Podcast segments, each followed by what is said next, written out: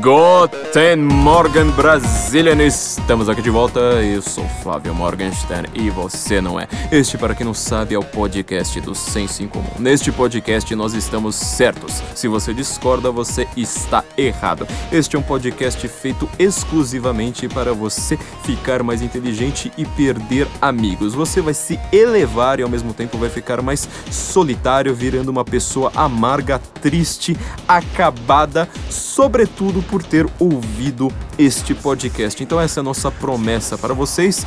É uma promessa que nós cumprimos a rigor já há muitos anos e nós vamos cada vez mais nos aprofundarmos neste trabalho de te deixar como uma pessoa completamente sem amigos, se tornando um esquisitão, provavelmente só conversando em cima de um caixote com os bêbados na Praça da Sé. Este podcast, como vocês já sabem, ele está agora voltando para o YouTube depois de um grande problema técnico, gigantesco problema técnico que nós tivemos, que nós estamos consertando agora. Então, se você quiser ouvir esse podcast não pelo SoundCloud, mas pelo YouTube, pode ouvir. Nós estamos voltando agora com força total para o YouTube. Não se esqueça de se inscrever em nosso canal. Vai lá, inscreva-se, ative o sininho ali de notificações, que provavelmente nós teremos em muito breve novidades grandiosas no YouTube, novidades sensacionais. Ou talvez a gente não tenha nada também, mas você vai se inscrever. Teremos novidades, Felipe? Você sabe se a gente vai ter novidade? Teremos novidades. Teremos novidades. Dizem, é o que dizem por aí. Eu acho que é tudo fake news. Eu acho que a gente não vai ter porcaria nenhuma. A boca pequena nos becos. Nos becos, no beco do Batman aqui na Vila Madalena, estão dizendo que a gente vai ter novidade, então deve ser tudo fake news, gente. Mas enfim, se inscreva da, da mesma forma e é isso aí, galera. Gente, é, nós queremos comentar sobre o assunto, talvez, eu acho que assim, tirando o 5G, tirando a China, e até esqueça o Coronga, que ele vai se tornar também um, provavelmente um assunto anexo e não o cerne da discussão, nós teremos um grande assunto a ser decidido nos próximos quatro anos. É sobre esse assunto que nós queremos falar, que é o controle de informações em uma era extremamente digital de redes sociais, de smartphones e de a informação, como nós já falamos aqui várias vezes, a informação horizontalizada. Várias vezes nós falamos sobre a mídia, sobre uh, o que são fake news e coisas do tipo. Tem vários episódios lá para trás que nós estamos comentando sobre isso. E nós falamos sobre como a grande informação do mundo hoje ela está horizontalizada. Ela não está concentrada simplesmente em Rede Globo, Folha de São Paulo, CNN, New York Times. Ela está horizontalizada em diversos canais e essa é uma realidade com a qual nós temos de lidar. Ah, mas tem fake news, não sei mais o que sim, você vai ter de lidar com toda essa realidade, é um fato da vida, porque você não pode simplesmente confiar que toda a realidade, tudo aquilo que é importante, tudo aquilo que é relevante, tudo aquilo que é verdadeiro e tudo aquilo que importa na sua vida está na Rede Globo, está na Folha de São Paulo. Só uma pessoa completamente imbecilizada, vivendo a vida de uma maneira completamente passiva, consegue pensar uma coisa como essa. E nós estamos aqui justamente para ajudá-lo com isso isso. Mas antes de mais nada, eu queria lembrar a todos vocês, justamente falando deste tema, que nós temos nossa parceria com o Brasil Paralelo. Você que fica perguntando: "Ah, mas mesmo que vocês tenham voltado a ser um podcast semanal agora, tô adorando isso aí, mas e o que que eu faço naqueles dias que eu estou sem o Guten Morgen? Aqueles dias que eu não consigo nem acordar direito, que eu fico emoendo, em posição fetal na cama, chorando às vezes, virando de um lado para o outro, me é, refastelando em minhas próprias. Mas acho melhor eu nem falar isso.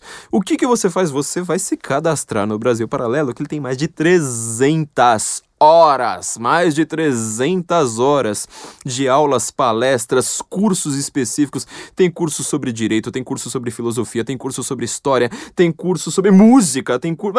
Não é só sobre política, é coisa assim para elevar a sua vida mesmo, com os grandes nomes que pensam, da elite pensante de fato deste país, né? Que não é aquela eh, especialista de Global News, são pessoas que vão elevar a sua alma de fato. Inclusive, tem um curso meu que ele fala mais ou menos sobre o tema do nosso podcast de hoje. Neste curso, eu estou mostrando justamente sobre como os jornalistas hoje eles são a classe sacerdotal eles não são informantes da sociedade, sim, eles imitam a classe sacer a sacerdotal. Você lembra ali daquela divisão tripartite das sociedades indo-europeias que o grande antropólogo George Dumézil ele dava? Ele dividia, falava assim, não, todo mundo é indo-europeu indo lá desde o Irã até a Índia, passando por todo o continente europeu ali no meio do caminho, quando você vai analisar como eles eram na antiguidade, eles eram divididos em três classes sociais, todas essas sociedades sem nenhuma, uh, sem nenhuma exceção.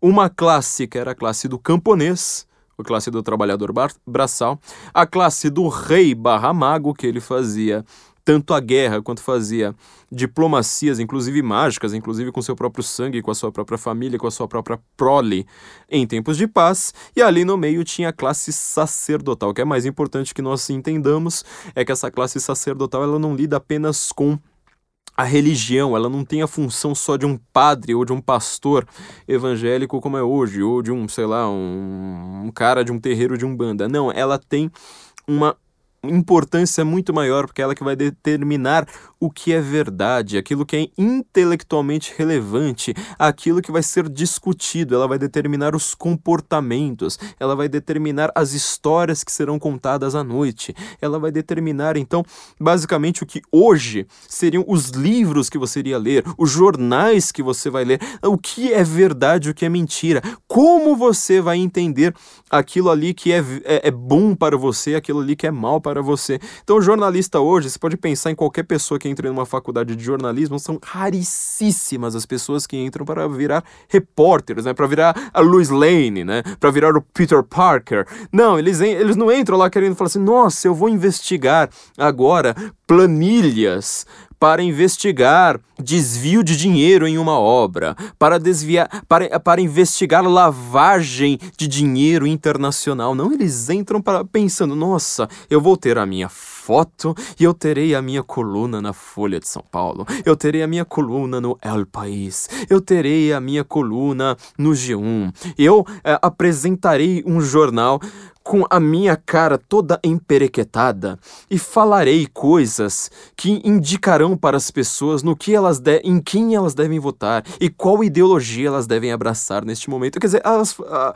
o jornalista hoje ele tem a mesma função sacerdotal, ele não tem a função de repórter, ele não tem a função exatamente de informar coisas que você deveria conhecer e acabou não conhecendo por acidentes do destino. Ele tem justamente essa função de tentar ser um sacerdote sem conseguir ser o caminho, a verdade e a vida como Jesus Cristo, sem conseguir ser um grande investigador, aquele papel meio detetivesco que nós temos do jornalista, retirado das histórias em quadrinhos e dos grandes livros de literatura. Não, muito pelo contrário, ele tem muito mais a função de ser aquele arauto das grandes ideologias. Então, gente, se inscreva lá no Brasil Paralelo, os links estão aqui embaixo, seja no YouTube, seja no SoundCloud, seja no próprio sensincomum.org, se inscreva no Brasil Paralelo através dos nossos links, já deixe a casa feliz e você terá acesso não só a este curso, como curso de Rafael Nogueira, curso sobre músicas, curso sobre filosofia, cursos sensacionais, gente, com as melhores mentes do país. Não deixe de se inscrever no Brasil Paralelo, então, para aqueles dias que você estiver chorando na cama porque você não tem o Goran Morgan. Gente, eu acho que nos próximos quatro anos nós teremos um grande assunto dentre provavelmente uns três ali, 5G da China. Aliás, toda a relação né, com, com, com, a China, que isso aí merece muitos assuntos, muitos podcasts, muitos episódios futuramente. Mas temos um grande assunto que são as agências de fact-checking. Eu acho que não importa se seja o Trump que vai ganhar, provavelmente ele tem uma grande margem agora, depois desse grande tiro no pé que foi o, a censura feita por Twitter e Facebook, a reportagem do New York Post. E o Joe Biden, eh, seja o Joe Biden que, que, que vai ganhar, que ele tem como grande, vamos dizer assim, qualquer plataforma do Joe Biden. O que, que, o que, que se passa na mente do Joe Biden? Por que, que as pessoas votariam do Joe Biden? Simplesmente porque ele não é Donald Trump e porque o Joe Biden ele quer ser um grande controlador do que é chamado de fake news. Oh, meu Deus, o grande problema do século XX, as fake news. Precisamos controlar fake news, precisamos impedir fake news, precisamos é, colocar quem, quem espalha fake news na cadeia, precisamos derrubar os sites que, que, que divulgam fake news para só ficar a CNN, o New York Times, a Rede Globo, a Folha de São Paulo e seus quejandos repetindo-se e copiando-se eternamente como as únicas fontes cabíveis de notícias, de verdades, de divulgação, de tudo que você vai pensar de tendências, moda, comportamento, esportes, tudo aquilo ali que você vai pensar vai depender única e exclusivamente destes grandes sacerdotes modernos em grandes conglomerados de mídia. Como vocês já sabem, pelo menos quem pensa em liberdade no mundo, que já exclui, sei lá, um, um, belíssimo percentual deste país, praticamente todo o eleitorado de esquerda, todas as pessoas que se consideram progressistas assim por diante, quem pensa em liberdade no Brasil e no mundo se assustou horrendamente com aquela que eu acho que foi a questão mais importante de 2020, coronga à parte, tá? Obviamente tem toda a questão de um chinês ter comido um morcego em um laboratório, provavelmente militar, na China, mas este bloqueio, né, para usar um eufemismo, que já é uma fake news, mas fake news do bem é sempre aceita, este, esta censura descarada das grandes mídias sociais, Twitter e Facebook, a reportagem do New York Post mostra que nós estamos em um outro momento do mundo, deste mundo digital, no qual é, boa parte da população mundi mundial está no Facebook, está e boa parte da população, sobretudo urbana, em grandes países, tem, tem ali uma continha no Twitter. E mesmo que ela não tenha, tudo que acontece no Twitter reverbera para virar uma notícia que vai repercutir nos grandes meios de comunicação. Como vocês sabem, o que está sendo investigado ali pelo New York Post e o New York Post postou na semana passada, é que o filho de, de Joe Biden, Hunter Biden, ele tem, vamos dizer, negócios pouco republicanos, já abusando de novo do, do, eufemismo e criando mais uma fake news, mas uma fake news do bem, então nunca seremos censurados por isso. agência é, é, Lupa, Estadão verifica, UOL verifica, aos fatos, boatos, não sei mais o que, elas nunca vão reclamar de uma fake news como essa. Ou seja, você ter negócios pouco republicanos com ucranianos. Quer dizer, ele estava ali fazendo negócios que favoreciam não apenas os seus próprios negócios, né? Lembrando que Joe Biden ele era o vice de Barack Obama, é, como ele acaba, e isso é uma coisa que pouca gente tá, tem percebido ainda, ele acaba favorecendo enormemente negócios envolvendo tudo que envolva petróleo, óleo, gás natural e não sei mais o que, da família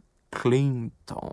A família Clinton, que é grande investidora em ditaduras ali do leste europeu e acaba se favorecendo muito de políticas que foram implementadas pelo próprio Barack Obama, inclusive políticas que custaram milhares de vidas eh, mortas em guerras e guerrilhas, porque estamos eh, já vivendo neste né, né, o que é chamado pelos grandes especialistas de quarta geração do, do warfare, né, da, da guerra.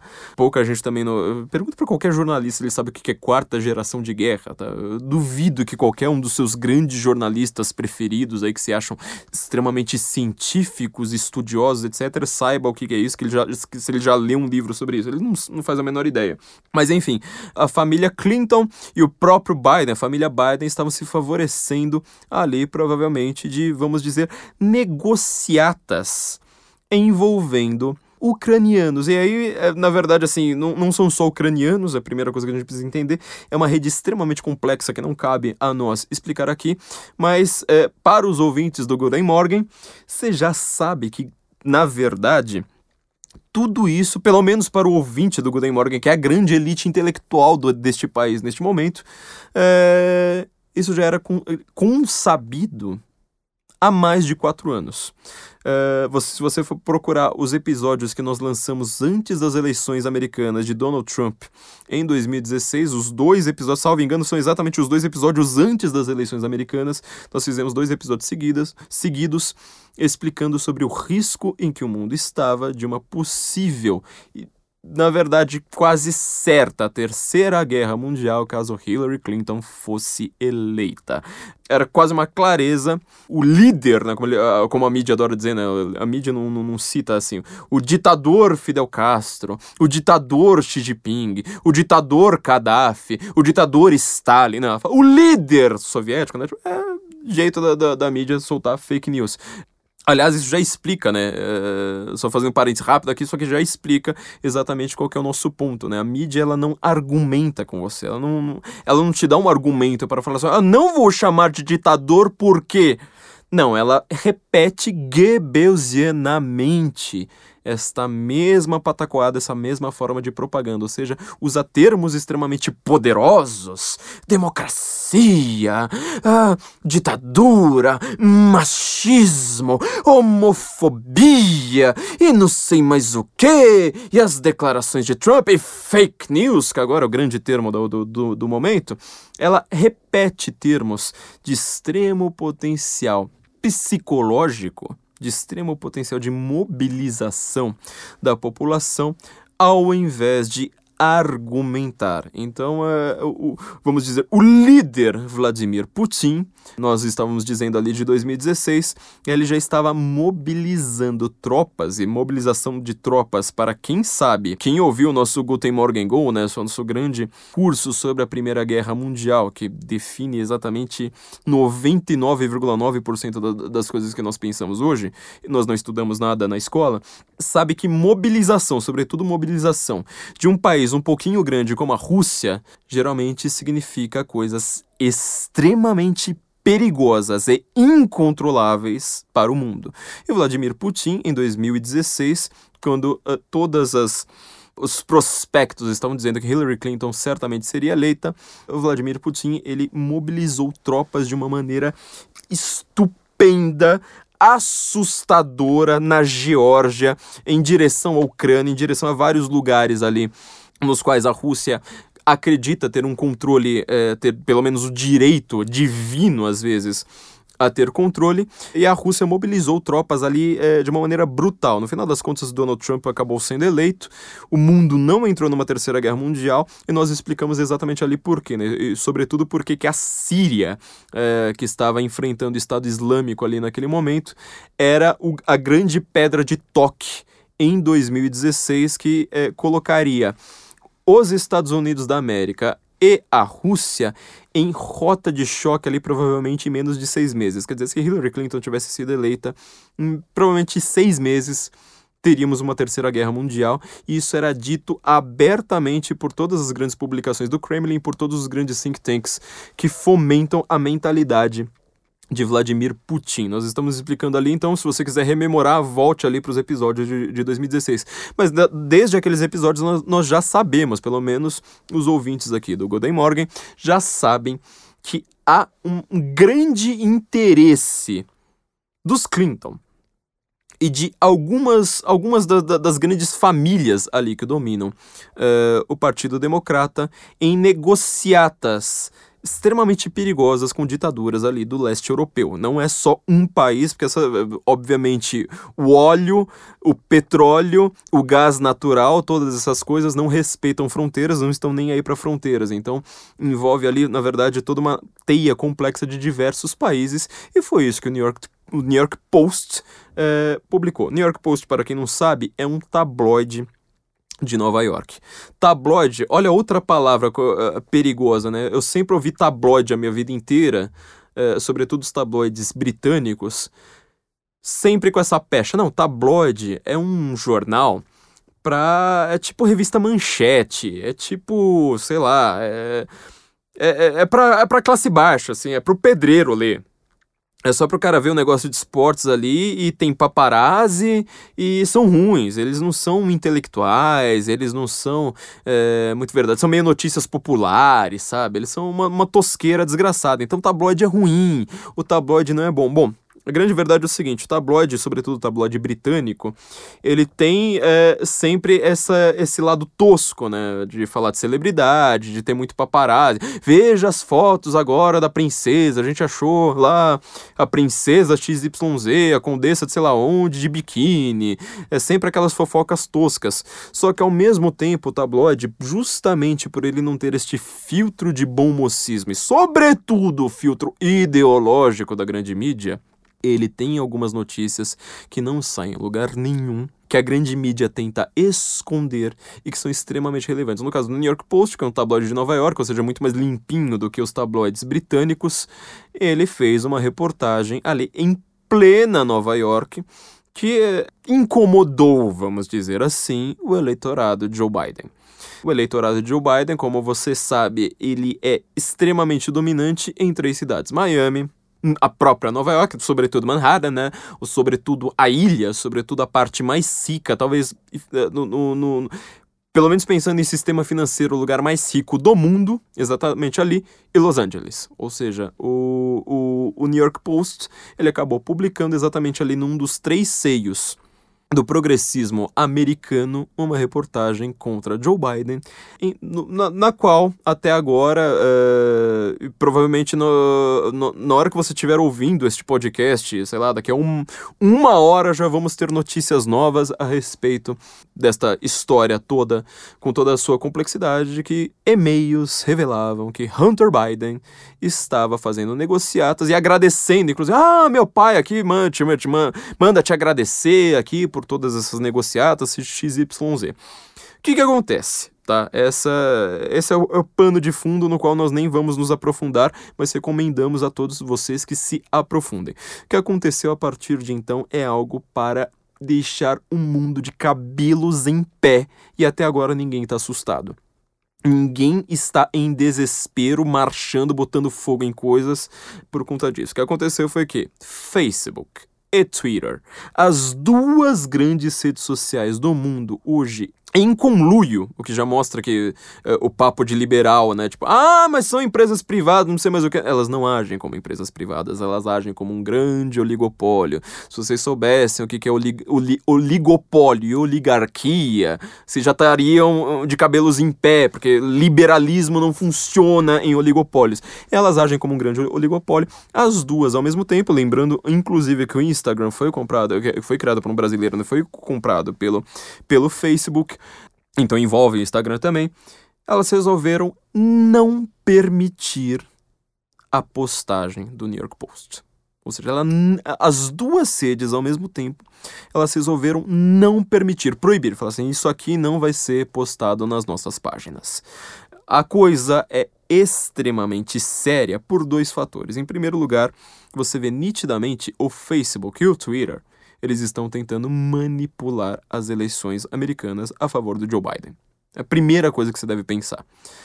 Só que aí você vai falar assim, ah, mas eles fazem isso há muito tempo. Então, uh, como eles fazem isso há muito tempo e como virou rotina, até as pessoas mais aguerridas na defesa da liberdade vão simplesmente falar assim, ah, mais uma vez, né? Não, tudo bem, não vou fazer nada, vou continuar aqui, vou ler as próximas notícias, vou ler aqui se algum vereador do Ceará falou alguma besteira, coisa do tipo. É, esse já é um, um dos primeiros erros de comportamento que nós temos, né? Nós nos amaciamos, amortecemos demais aquilo que é chocante, aquilo que é perigoso, tá? Então, uh, vamos ao segundo ponto fundamental. A, o argumento das duas redes, e aqui a coisa começa a se complicar bastante, foi o de que você não poderia postar estas coisas sem ter passado por fact-checking antes. Você entendeu o tamanho do problema aqui? Quer dizer, isto não passou por agências de fact-checking. Então nós vamos bloquear porque precisa passar por agência de fact-checking antes. Peraí, quantas vezes você teve, assim, mas informações, notícias bizarras, estúpidas, ridiculamente mentirosas a respeito de Donald Trump? em todos os grandes jornais do mundo, seja o New York Times, seja a própria Time, que fez aquelas capas, né, é, misturando Trump a Hitler, é, seja, sei lá, você pode pensar em qualquer uma. Aqui no Brasil, a Globo fazia isso. Lembra daquelas montagens do Noblar, que ele se achava engraçadinho? Ai, meu Deus, vou pintar o Trump de Hitler. Agora eu vou pintar o Bolsonaro de Hitler. Nossa, que engraçado. É. Você vê até, sei lá, a chupeta dele é a fralda toda cagada quando, quando, quando um cara fala uma coisa como essa, né? Tipo, umas piadas assim, mas de nível é, não é nem infantil. É de nível infantilóide mesmo, piada assim, sabe, de pra mongoloide. É, é e isso só para ficar num exemplo, né? E, só ficando na grande mídia. Se você vai assim, desce da, da Folha, desce do Estadão, desce do Globo, desce da, da, da, da própria, da, da, própria Globo como emissora, né? É, e vai ali pros Brasil 247, pra Diário do Cu do Mundo, pra, sei lá como é que chama os outros. É é, eles não tem mais relevância hoje, né? Só, só jornalista lê aquele negócio, né? Só jornalista da grande mídia tipo, Carta Maior, Pragmatismo Político, aquelas.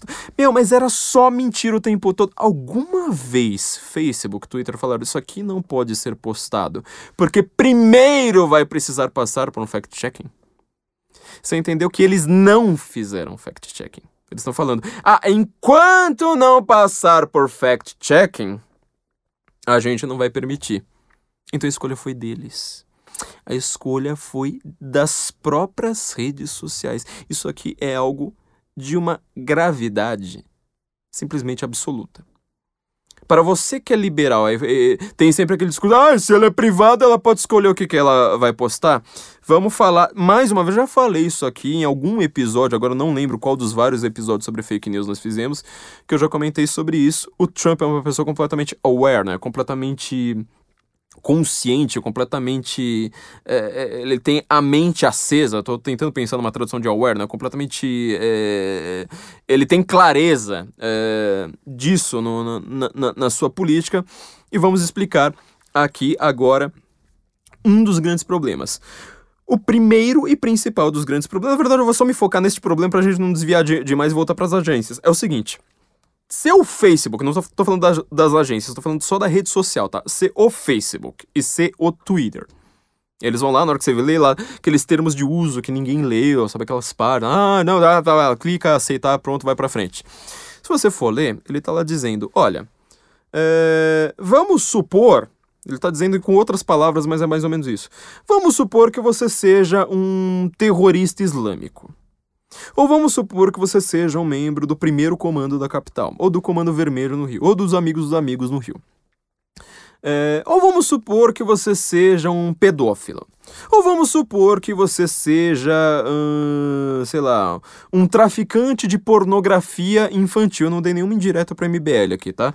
É, vamos supor que você seja uma dessas coisas ou várias dessas coisas ao mesmo tempo. Vamos supor que você seja, sei lá, um psicopata e tal, que tenha. É, goste de filmar é, você se retalhando as pessoas, etc. Aí você, por um, sei lá, um, alguma coisa ali do destino, você resolve postar. É, a defesa dessas coisas com imagens, com vídeos, seja no Facebook, seja no Twitter. O que, que os termos de uso lá estão dizendo são basicamente o seguinte: a responsabilidade por você ter postado isso aí é sua. Quando você abre twitter.com barra qualquer coisa, não importa o que esteja depois daquela barra, esteja lá, por exemplo, ah, ah melhor, um exemplo bom para esquerda, né? É, você seja um machista que seja propagador do estupro. Tá? A esquerda vai agora ouvir, abrir as orelhinhas, sabe? Ficar com as anteninhas de vinil também lá preocupadinhas. Vamos supor que você seja um machista que adora filmar seus próprios estupros, que isso não é machismo, isso é ser estuprador. É uma coisa que os homens de verdade gostam de espancar estuprador, né? É, vamos supor que você seja um estuprador que gosta de filmar seus estupros. Aí você vai lá, tem lá um twitter.com barra não sei mais o que, aí neste link tem um vídeo de um cara ali filmando o seu próprio estupro e dando, o, o, o próprio estupro que ele está fazendo e dando risada. O que o termo de uso está dizendo é: isso é responsabilidade sua. Se a polícia quiser investigar alguma coisa que esteja em twitter.com, ou seja, que é uh, o próprio domínio da companhia, twitter.com barra acabou achando estupro, a responsabilidade é de quem postou. O Twitter não tem nenhuma responsabilidade em relação a isso. Ele está falando: eu lavo as mãos, eu sou Pôncio Pilatos, você que se entenda com a polícia, eu não tenho nada a ver. Se a polícia resolver me pedir para apagar aquele conteúdo, se meus termos de uso disserem pra, disserem para eu apagar aquele conteúdo, é uma escolha minha e eu vou lá simplesmente estou fazendo um favor para a polícia. Eu não posso ser incriminado, eu Twitter, eu Facebook, eu não posso ser incriminado caso facebook.com barra alguma coisa ou twitter.com barra alguma coisa tenha um conteúdo criminoso. Você veja que é uma situação completamente contrária. Se você tem um outro site como nós temos, Sense Comum sensoincomum.org barra, qualquer coisa ali depois daquela barra, é responsabilidade nossa não ser os comentários, tá? Você entende por que, que tem termo de uso naquele negócio? É por causa desse barra alguma coisa, você vai saber, tipo, que, de quem que é responsabilidade. Entendeu? É esta a grande questão.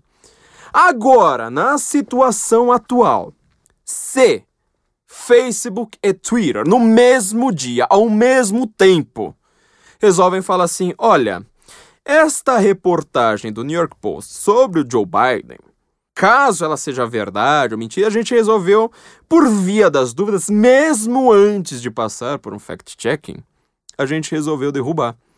A gente resolveu que vai censurar. Se você tenta o Leandro Ruschel, entra lá no, no perfil do Leandro Ruschel, um grande cara para você seguir.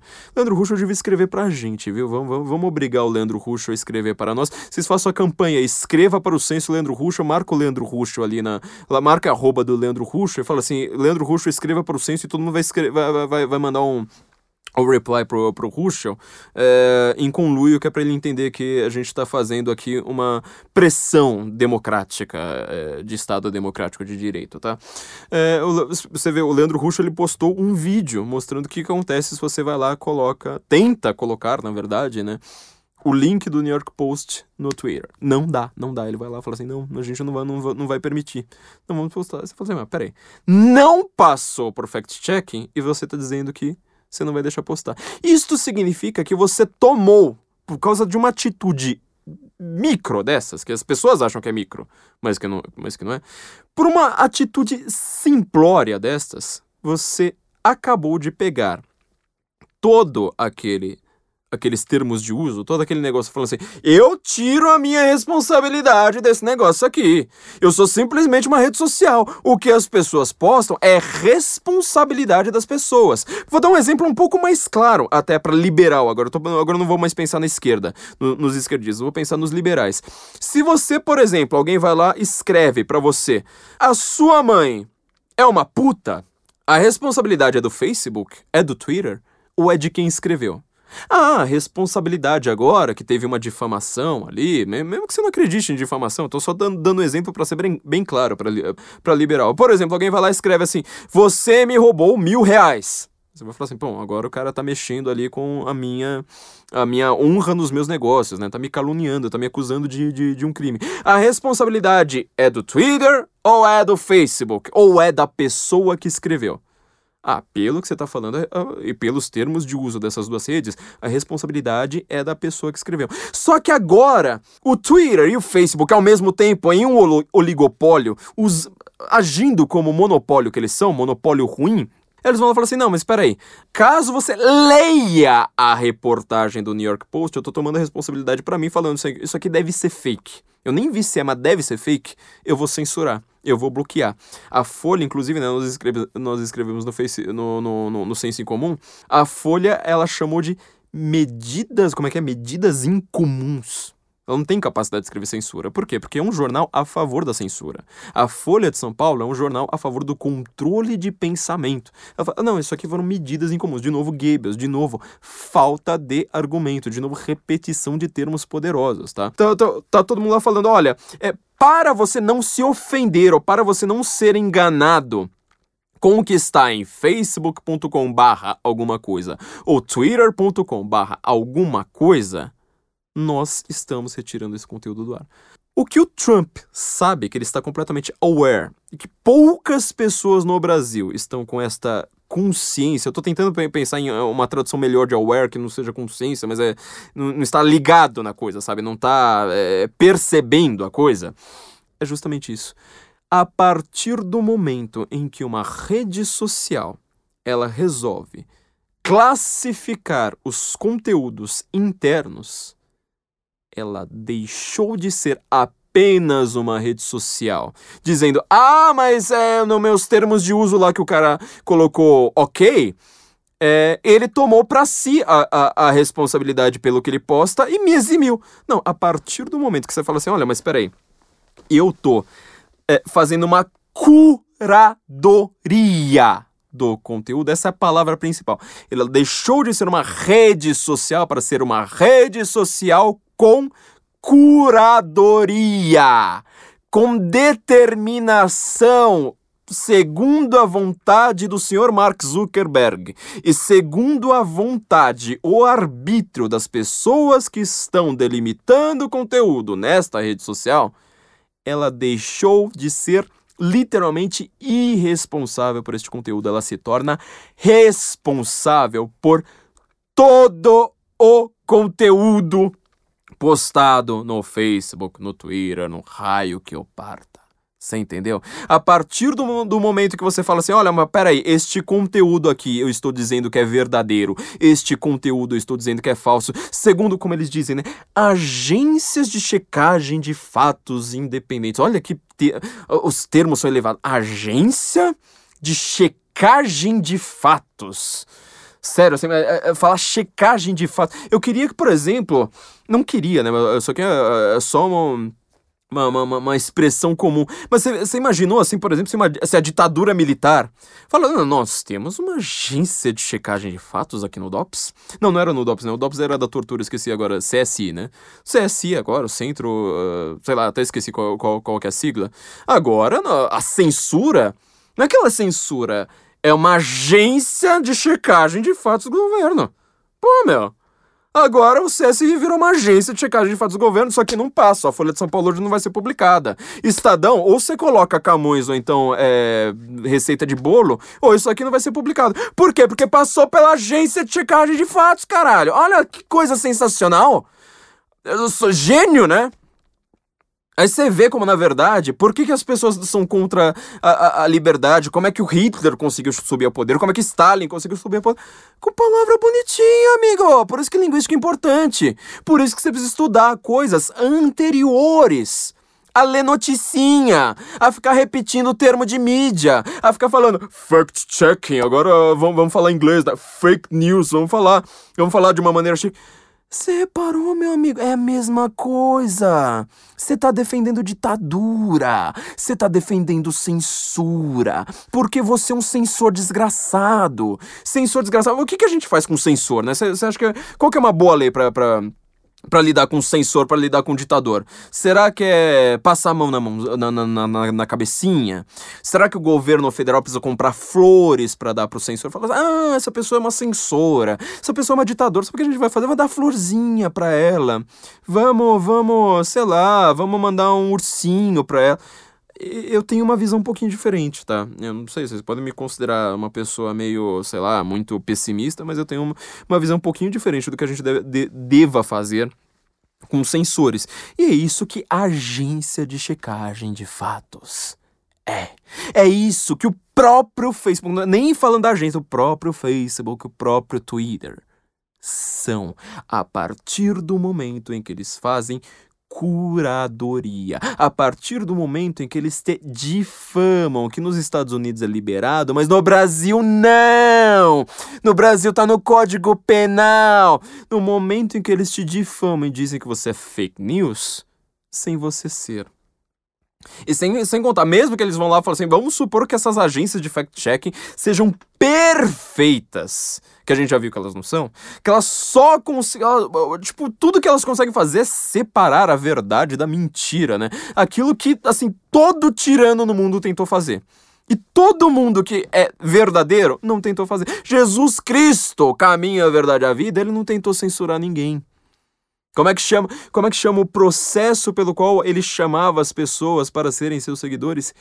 evangelização, não era forçar a barra, não era nada, não era tipo, ah, não, agora você vem aqui que eu, se você não vier, eu vou te descer a porrada, eu vou censurar seus posts nas redes sociais. Não, ele tenta convencer as pessoas. Isso é o processo de evangelização, isso é um processo que inclusive bate muito bem com o processo da filosofia. É um processo completamente diferente do controle de pensamento, do controle controle de informações, de você classificar as pessoas com terminhos da moda que todo mundo vai lá adorar, né? Fake news, fact-checking, não sei mais o que, é sempre esse tipo de bobagem. Bom, queria lembrar para vocês, antes de nós continuarmos, que nós temos a nossa parceria maravilhosa com a CV para VC, nosso primeiro anunciante. Caso você seja, por exemplo, um jornalista que vai acabar sendo demitido do seu trabalho agora, em 2020, no meio dessa coronga crisis, porque você ouviu o Good Morgan e agora percebeu que nós estamos certos e seus chefes são todos uns grandes ditadores, você vai precisar fazer um currículo. E o currículo não poderia ser mais importante do que numa época em que está com todo mundo com a economia é, em frangalho de novo por conta da China, da China, do Partido Comunista Chinês, e você vai precisar se realocar no mercado de trabalho, ou você está procurando, por exemplo, por uma promoção, você está querendo explicar que você no home office está precisando ganhar ainda mais dinheiro, porque você tá, está sendo muito mais produtivo no trabalho do que no trabalho em casa do que enrolando na firma, indo para a firma, então você vai precisar de um currículo decente. A CV para VC vai literalmente fazer um currículo para você, um currículo que chame atenção no mercado de trabalho, chame atenção de qualquer pessoa que vai tentar entender em um documento se você é uma pessoa tão boa assim. Obviamente, nós sabemos que você, como ouvinte do Golden Morgan, é uma pessoa maravilhosa, mas você nem sempre vai conseguir saber colocar aquilo em um currículo. Eu mesmo tentei colocar no meu currículo: olha, eu tô sempre certo, se você discorda, você tá errado, então me contrate aí. E não deu muito certo. Eu preciso realmente dos serviços da CV para VC. Então, entra lá em senso incomum, igual o Sargent, senso incomum www.cvpravc.com.br. Através deste link exclusivo para os nossos ouvintes, você terá acesso ao guia de vagas para você saber onde procurar vagas, ainda mais em 2020, que está todo mundo em frangalhos, fazendo reuniões pela internet e assim por diante, e também acesso ao guia da entrevista, sabendo e, objetivamente o que você deve responder em uma entrevista de trabalho, como você deve se, se portar assim por diante.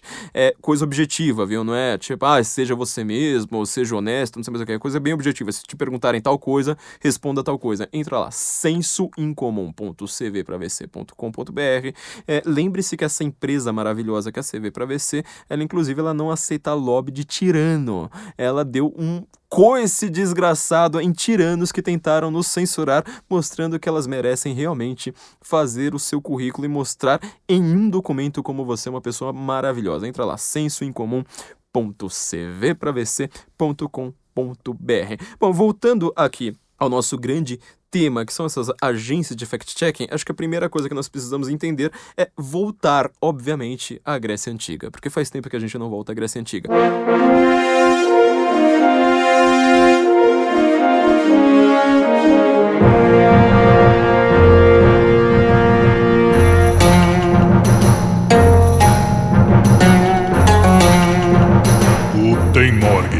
Apresenta a Grécia Antiga.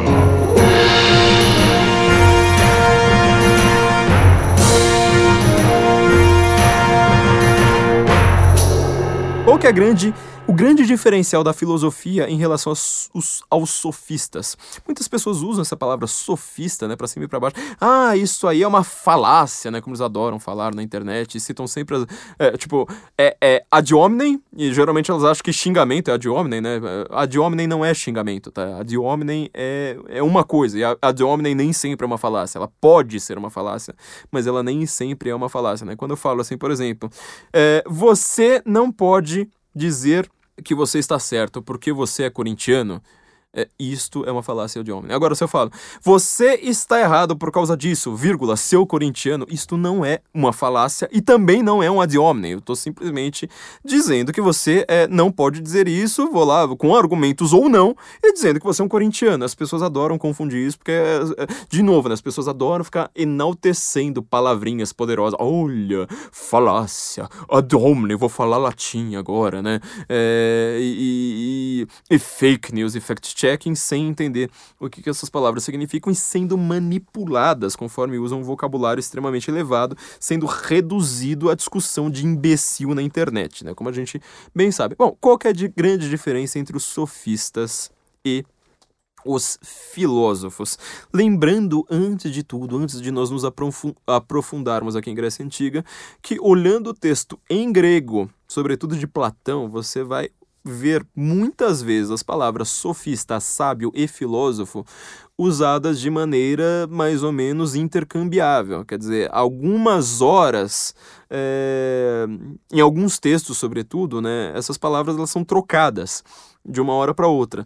É, foi mais ou menos um desenvolvimento. Aliás, é exatamente por isso que você consegue, às vezes, perceber a, a, datação né, dos textos de Platão. Ah, esse foi o primeiro, esse aqui veio depois, não sei mais o que. Justamente por algumas dessas marcas de estilo. Nos textos posteriores que você vai vendo uma separação cada vez mais radical entre filósofo e sofista, quer dizer, não chegou lá, ali pronto falando, olha, é, eu tô criando uma coisa nova chamada filosofia, abandonando a, sofi a sofística ali para trás. Mas as pessoas sabem o que é um sofista? As pessoas acham que sofista é simplesmente um mentiroso. É, antes de mais nada, pense no, na, na, história dessa palavra. O que, que sofista deixou de legado para nós, mesmo na língua portuguesa? Não te lembra, por exemplo, sofisticado? Acho que é a palavra mais é, clara né, que veio, claramente, aliás, uh, da palavra sofista.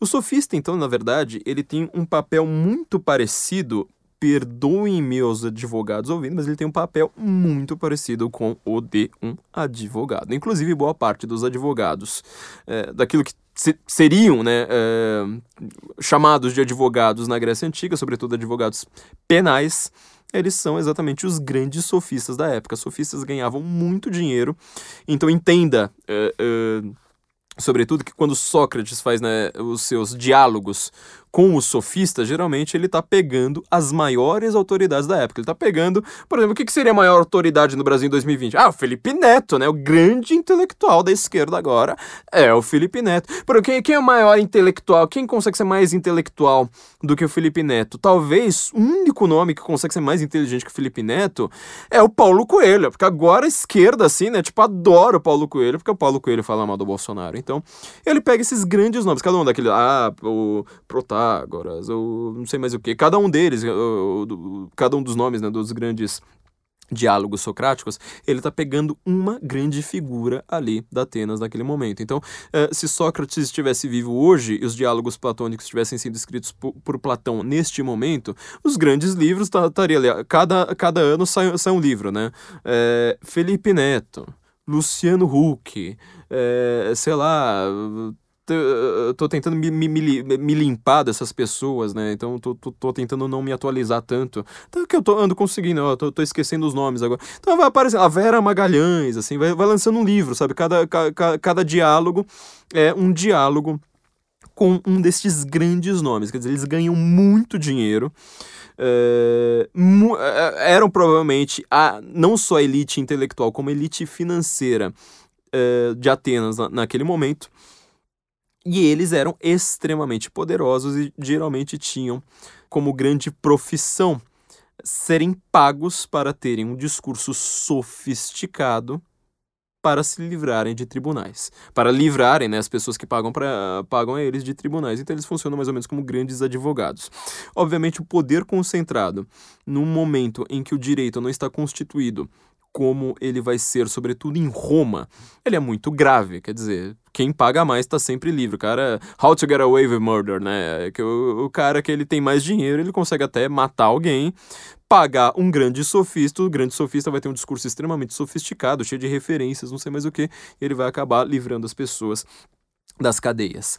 Então, na verdade, o sofista ele não é um mentiroso tá? Primeira coisa, ele não é necessariamente mentiroso. Muitas vezes o sofista, ele consegue, tal como advogado penal, simplesmente se manter dentro da lei, falando assim, ó, veja bem, né, o cara tava aqui, tipo, tinha pego a, a, mulher na cama com outro, não sei mais o que, então tem atenuantes, não sei mais o que. Sofista, ele não é necessariamente um mentiroso, nem um, sei lá, um mentiroso compulsivo, que é mais ou menos esse sentido que tenta ser dado este termo hoje em dia.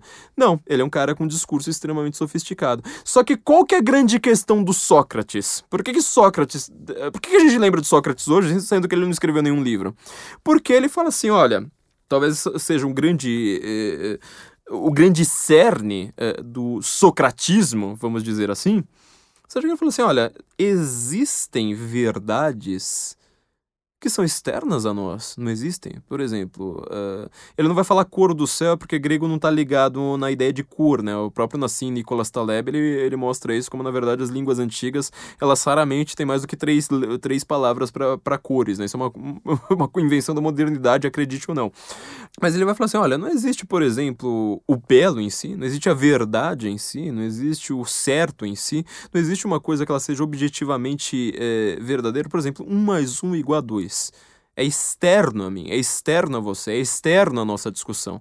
Então, uh, tal como a, acontece no mundo da físis, da, da natureza, não dá para a gente conseguir chegar a isso no mundo da política, no mundo da arte, no mundo da. sei lá, para começar a pensar de uma maneira fi filosófica barra científica, usando termos nossos, né?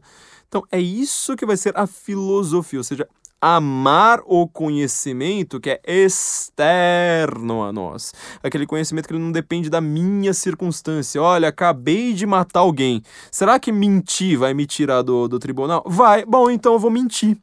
Ah, será que se eu desviar o assunto para aquele, uh, aquele negócio ali, será que não, não, não vai ser bom para mim? Vai. Ah, então sim. Então, quer dizer, o sofista ele é o grande homem da retórica.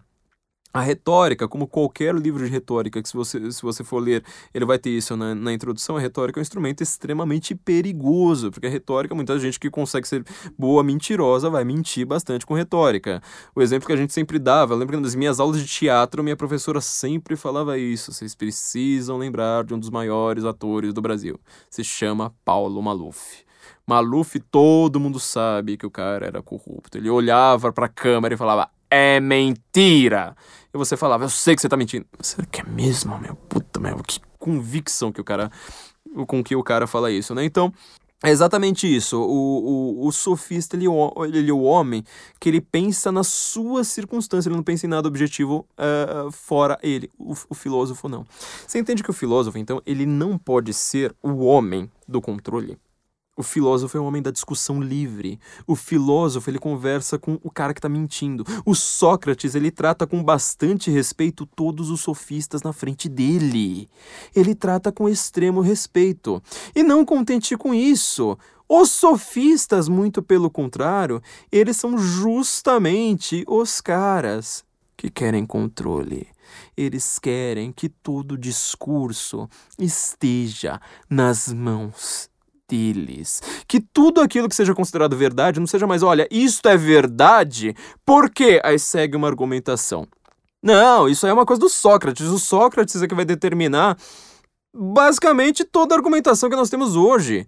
A lógica, ela em 24 séculos, pelo menos, ela se desenvolveu muito pouco depois de Sócrates, muito pouco mesmo. Já os mecanismos de controle, meu amigo. Já os mecanismos de falar assim, não, peraí, é, eu estou, o que eu estou dizendo é verdade. Por que, que você está dizendo é verdade? Porque eu sou elite intelectual ateniense. Eu sou um sofista. Ah, beleza. E agora, o que, que você é? Bom, agora eu sou a elite oligarca romana. Ah, beleza, legal. E agora, o que, que você é? Bom, agora eu sou. Aí vai, vai indo assim pra frente até chegar assim. Ah, mas por que, que você tá dizendo a verdade? Ah, porque eu escrevi na Folha de São Paulo. Eu escrevi no lugar que tem autoridade. Aí eu não preciso ser verdadeiro. Eu simplesmente falo, ó, sou grande e sofisticado no momento. E note que justamente hoje quanto menos sofisticado você for, quanto, quanto pior for o seu texto, assim, aquele texto mais fácil, é, é sociedade de massas, não é mais uma sociedade aristocrata como era Atenas. É uma sociedade massificada em que as pessoas raramente têm um vocabulário com muito mais do que mil palavras, que quanto mais marqueteiro você for, ou seja, se tiver um uma linguagem super, super simples, do tipo, ah, repita aí, fora Temer, Marielle presente, Bolsonaro ditador. Ah, pronto, você já ganhou aplauso. Quanto mais você concentra o que seria chamado de verdade nas mãos dessas pessoas, mais elas querem controlar os filósofos, os cientistas e aqueles que precisam argumentar, ao invés de simplesmente acordar e falar assim, ah, eu já tô na Folha de São Paulo. Não, quando você vai lá, precisa falar no bar. Tipo, ah, eu não sou ninguém, cara, eu sou um pedreiro. Eu sou simplesmente um taxista. Eu sou só um dentista. Pode até ser uma profissão de destaque, eu sempre falo isso. Ah, eu sou só um engenheiro. Ah, mas o que, que você entende de política e engenharia? O que, que você entende de política sendo, sei lá, neurocirurgião? Ah, você não entende nada. Você precisa ouvir os especialistas. Ah, então.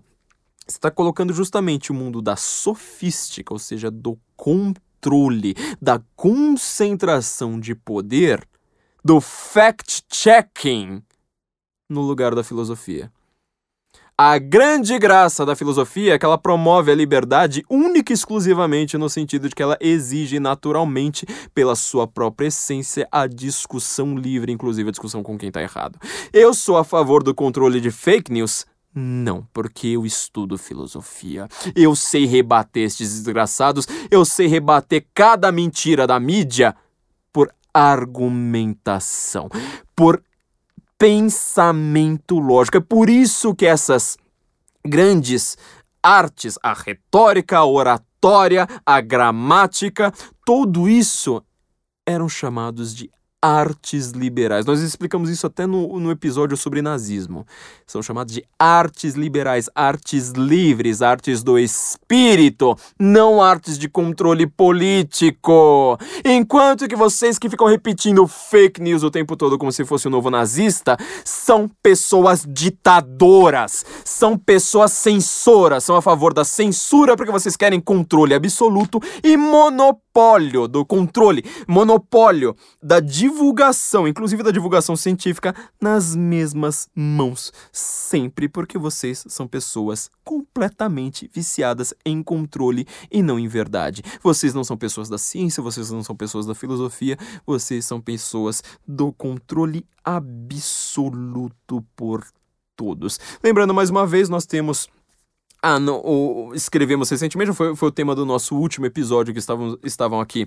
A Cláudia Piovesan e a Ludmila Lins Grillo, né, as duas doutoras, a Cláudia que é promotora de justiça em Londrina, a Ludmila Lins Grillo que é Sua Excelência, Ludmila Lins Grillo que é juíza, eu nem lembro mais onde, porque ela cada vez está tá num lugar diferente.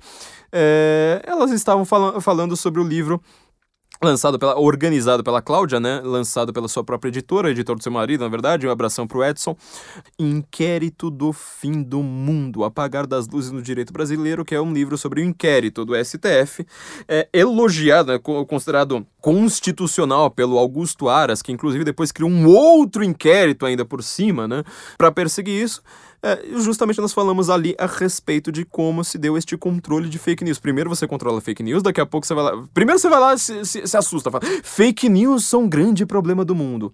Este é, é o primeiro artigo do livro, que na verdade é um artigo meu, não é jurídico, né? Não tem nenhuma, nenhum vocabulário ali jurídico muito complicado, mas eu tô explicando justamente como é que começou esse negócio de fake news, porque se você for voltar para 2016, ninguém tá falando em fake news. Ninguém tá falando em fake news. Então, primeiro você cria o termo. Tá vendo como linguística é importante? Primeiro você cria o termo. Pronto, aí de repente então fala fake news, fake news, fake news, fake news. O termo tá em inglês, ele foi usado no Brasil aqui sem o menor problema, tá? É, a, a mídia brasileira, ela traduz tudo, tudo, tudo, tudo porque ela sabe que o brasileiro tem, tem dificuldade, sobretudo, com a pronúncia do inglês. Ela não tem o menor problema escrever fake e falar fake. Porque ela falou assim: esse termo vai pegar. E pegou, repetido gabezinamente. De repente.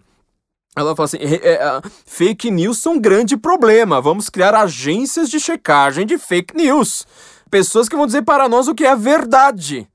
A gente só padre faz isso, só pastor faz isso. De repente tá, tá lá jornalista com, com, com essa função. Aí de repente tá todo mundo falando, não, precisamos criminalizar o fake news. Aparece Tabata Amaral Essa menina que. Eu não sei qual que é o QI dela, sério, mas assim, parece ser um negócio é, impressionante como ela fala bem pra só falar bobagem. Ela, ela tem dificuldades cognitivas com coisas básicas de uma maneira assim assustadora. Vai lá consegue postar, né? Tipo, tô lendo aqui no meu clube do livro 1984 do George Orwell. Este livro reflete o crescimento do autoritarismo do Brasil. Nós postamos isso no Senso em Comum.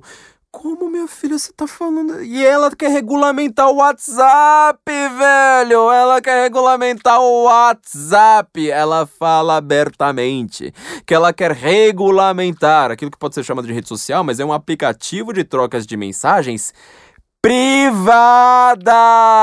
Aquilo que só Stalin quer fazer, pô! Ela fala abertamente nisso e fala: Ó, oh, tá vendo o livro 1984, aquele do, do O Partido tá sempre olhando para você, Big Brother is watching you. Ele reflete o crescimento do autoritarismo no Brasil. A propósito, votem no meu projeto aqui para regulamentar o WhatsApp.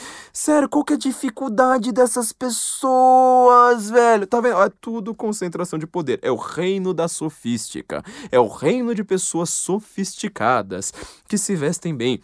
Hoje em dia, a parte da sofisticação, eu acho que ela tá nisso, né? Ela não tá num argumento, ela não tá nem num bom texto, ela tá em todo mundo ter a sua fotinho na coluna da Folha de São Paulo, do G1, de terno e gravata, então com aquele talher, né, das mulherzinhas lá e falando: Olha, eu não falo palavrões.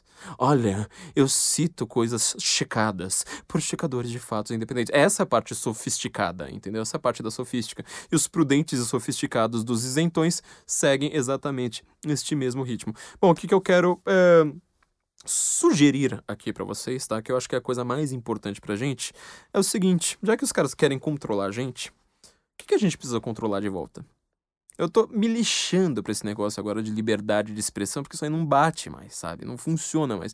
Grande problema da direita é que ela sempre trata a esquerda, ah, stalinista, olha essa página aqui, né? Stalin bonzinho. A gente fala, fala assim, ah, é liberdade de expressão. É, nós defendemos isso. Eles é que defendem que, que nós sejamos censurados. Nós estamos sendo censurados. Não existe. A partir de 2017, mas sobretudo a partir de 2020 não vai mais ter liberdade de expressão no mundo, meu amigo. Só que assim, no momento, só não está tendo liberdade de expressão pra direita. Tudo que vai dar para fazer agora, não dá mais para falar, olha, mas no meu mundo ideal, anarcocapitalista, onde os tigres conversam com a gente na, na, nas florestas, onde as árvores é, dão salame, não sei mais o que. Não, não, não, isso aí não. Fora desse mundo, que, que a gente precisa fazer é criar uma lei, ou várias leis, na verdade, mas assim, começar a criar leis para regulamentar, sobretudo, essas agências de fact-checking. Por quê? Vamos voltar ali para Sócrates um pouquinho. Voltando, Grécia Antiga, muito obrigado.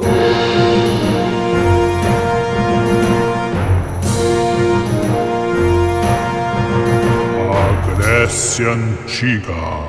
O que Sócrates sempre tem em mente é a posição da pessoa quando ela tenta argumentar.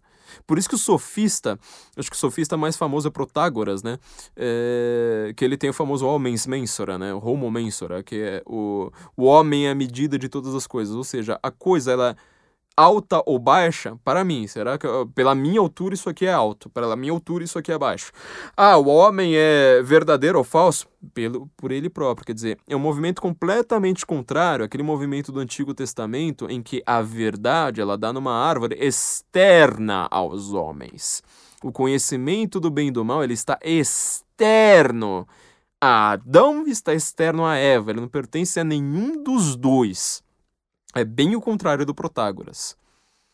Então, o, o, Sócrates, ele tá sempre debatendo com o sofista, falando assim: Olha, sofista, é, tô tentando até lembrar no diálogo A República, que eu acho que é o maior de todos eles. Ele comenta agora, não lembro com quem. E ele fala: O que, que é o bem político? E o cidadão lá responde para ele: Bom politicamente é quando eu favoreço os amigos e eu prejudico os inimigos. Quer dizer, o cara fala com uma, uma abertura né, completa, é, falando, bom, o bem, então, é, é, a sua posição, mas eu quero saber o que é o bem em si. A gente já falou disso aqui no, no, no Guten Morgen um milhão de vezes, né? Por isso que ele tem toda essa questão de definição. Não, vamos definir o que é o bem. E não adianta você dar um milhão de exemplos. Ah, o bem nessa situação, eu fiz isso, então foi o bem. Não, tá, tudo bem, eu entendi nessa situação, mas o que é o bem em si? A palavra bem, o termo bem, o conceito bem. Eu quero chegar na essência do bem, que está acima até do próprio conceito. Como é que eu quero, como é que eu consigo chegar na, na, nesse conceito? É todo socratismo é isso, é chegar a conceitos firmados, fechados do que são as coisas. Do que é o movimento. Esse, veja como é que é complicado até hoje, né? Tipo, você definir alguma, algumas dessas coisas. Do que é a beleza, do que é, sei lá mais o que. Do que é a justiça, assim por diante. Tudo isso está lá em Sócrates. Quer dizer, o Sócrates ele está sempre tentando te tirar da sua situação, mas ele parte da sua situação. Olha, ela fala assim, mas você, você tem a sua família, você tem um irmão que está na cadeia, você não sei mais o que, você é um cara influente na sociedade, você é um cara conhecido, famoso, não sei mais o que. Vamos começar. Ele vai tirando as cascas, vai tirando ali uma por uma até falar assim, bom, agora, agora que você está pelado, igual uma cebola pelada, vamos ver o que, que é o bem. Este é o método do Sócrates. Pode reparar, todo o diálogo desse, dele é te tirar da sua situação. Por isso que Ortega Gasset é um grande filósofo socrático, né? Porque ele sempre fala, eu sou eu e a minha circunstância, ou seja, eu não posso me falar como se eu não existisse ou como se eu não tivesse neste momento aqui. Um da, é, que é o erro da maior parte dos filósofos, né? É, eles tentam falar como se eles não, como se eles não tivessem interesses como se eles não tivessem uma posição, por exemplo. Ah, definição de esquerda e direita. Ah, peguei o filósofo tal, peguei o Bob, por exemplo. Ah, Bob tem um livro lá sobre esquerda e direita, agora eu sei tudo sobre esquerda e direita. Você parou para perguntar no primeiro momento, na hora que você leu o livro do Bob, qual era a posição política do Bob? Se ele era de esquerda ou de direita? Porque se ele é de esquerda, ele vai ter uma visão sobre a direita. Se ele é de direita, ele vai ter outra visão sobre a direita. Então, ao invés de você ler aquele livro como se, ele, se o Bob não existisse, como se aquele livro tivesse sido a revelação do Sinai, você tinha que ler falando assim, mas qual que é a posição do Bobbio? Ai, sabe que eu esqueci de perguntar? Putz. É, então minha leitura do livro aqui vai é, não vai rolar lendo Alberto Bobbio hoje, porque ele tem uma leitura completamente enviesada e ele, ao invés de declarar qual é a sua visão, ele esconde.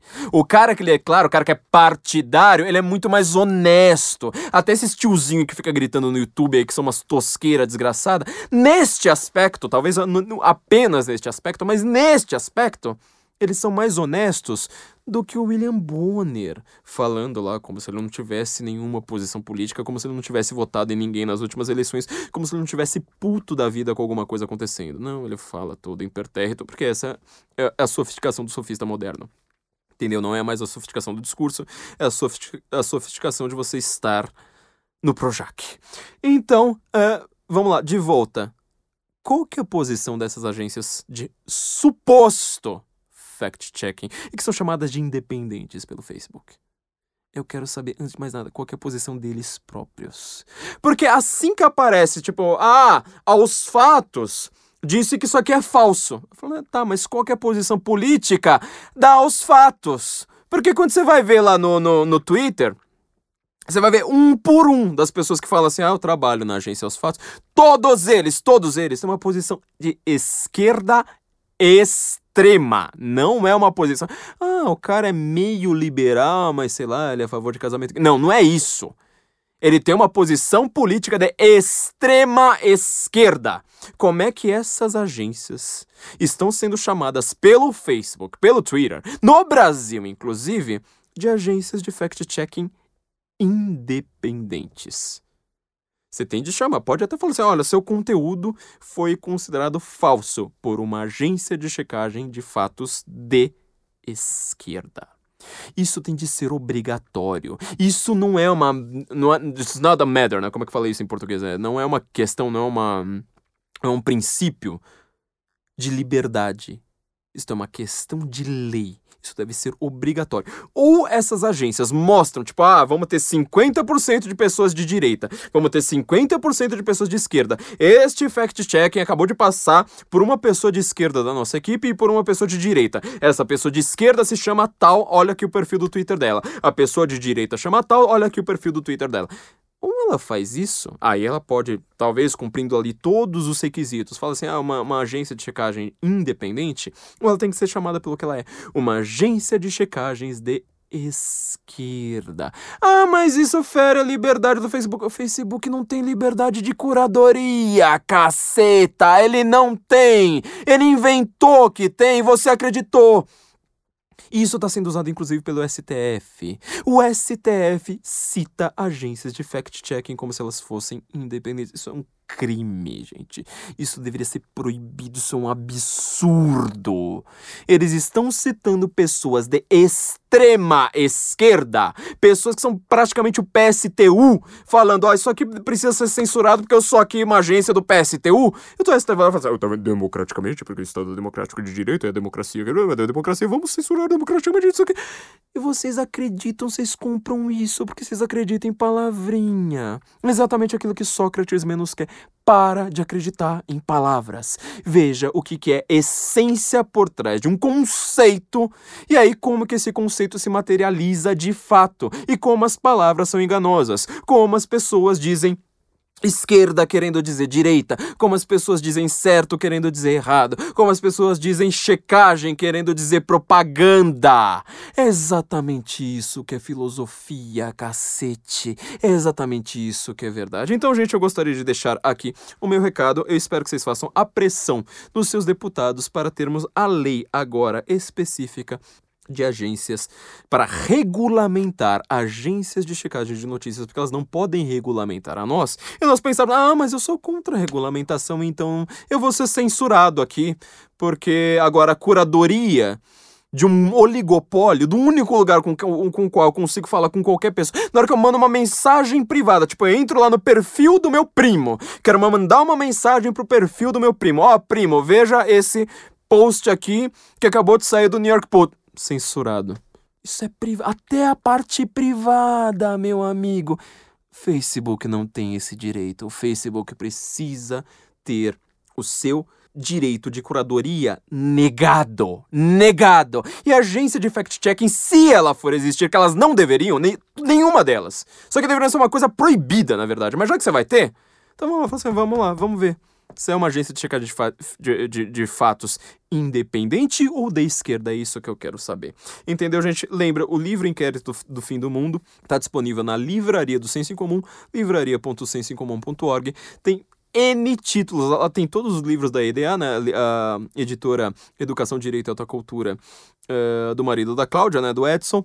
E tem, assim, a gente tá sempre com promoções, tem lá todos os livros para você fazer a sua formação intelectual filosófica, para você não ser uma pessoa viciada em controle, para você ser uma pessoa pensante, uma pessoa legal, uma pessoa agradável, uma pessoa inteligente, uma pessoa sem amigos, porque é isso que você vai ser se você continuar ouvindo Golden Morgan. Então não se esqueça, a gente se inscreva no nosso canal, siga-nos no Instagram, ative o sininho de notificações e nós nos ouvimos então na semana que vem, se nós não formos presos, porque está ficando cada vez mais difícil.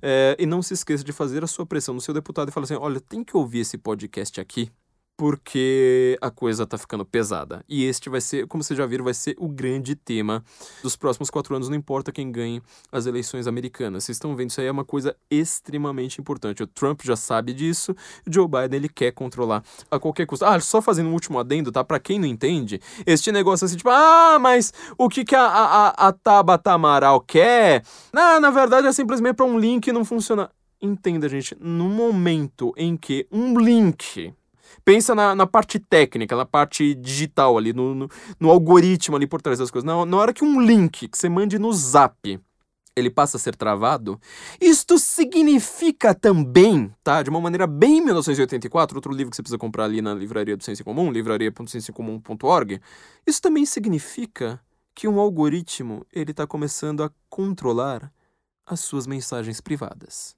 Que cada vez que você manda seu nude, alguém mais está vendo que cada vez que você fala qualquer coisa, aquilo ali está começando a ficar arquivado em algum lugar, porque isso está incluso nesses projetos de lei falando, não, vamos, vamos mandar prender quem divulga fake news no zap. Isso é tudo o que os maiores genocidas do planeta quiseram. Controlar as suas mensagens privadas. Então, larga a mão de ser um censor desgraçado, larga a mão de ser um jegue da grande mídia que fica aí repetindo igual uma besta quadrada. Ai, fake news, passou por fact-checking e vira homem, desgraçado, vira homem, que é isso que você tá precisando. Então, gente, sigam-nos nas redes, entre na livraria, Faça os cursos aqui do Brasil Paralelo. Não se esqueça de fazer o seu currículo com a CV para VC. Temos também as nossas camisetas e canecas através da Vista Direita. Aliás, nós teremos grandes novidades também em breve, e, inclusive com a Vista Direita. E acho bom você se inscrever no, no, no, no YouTube por alguma razão qualquer aí que eu não vou falar. Então é isso, gente. Nos ouvimos na semana que vem. Guten Morgen, Brasília. Isso se não, nos, não formos regulados. Guten Morgen, Brasília. Who's to know if your soul will fade at all? The one you sold to fool the world. You lost your self esteem along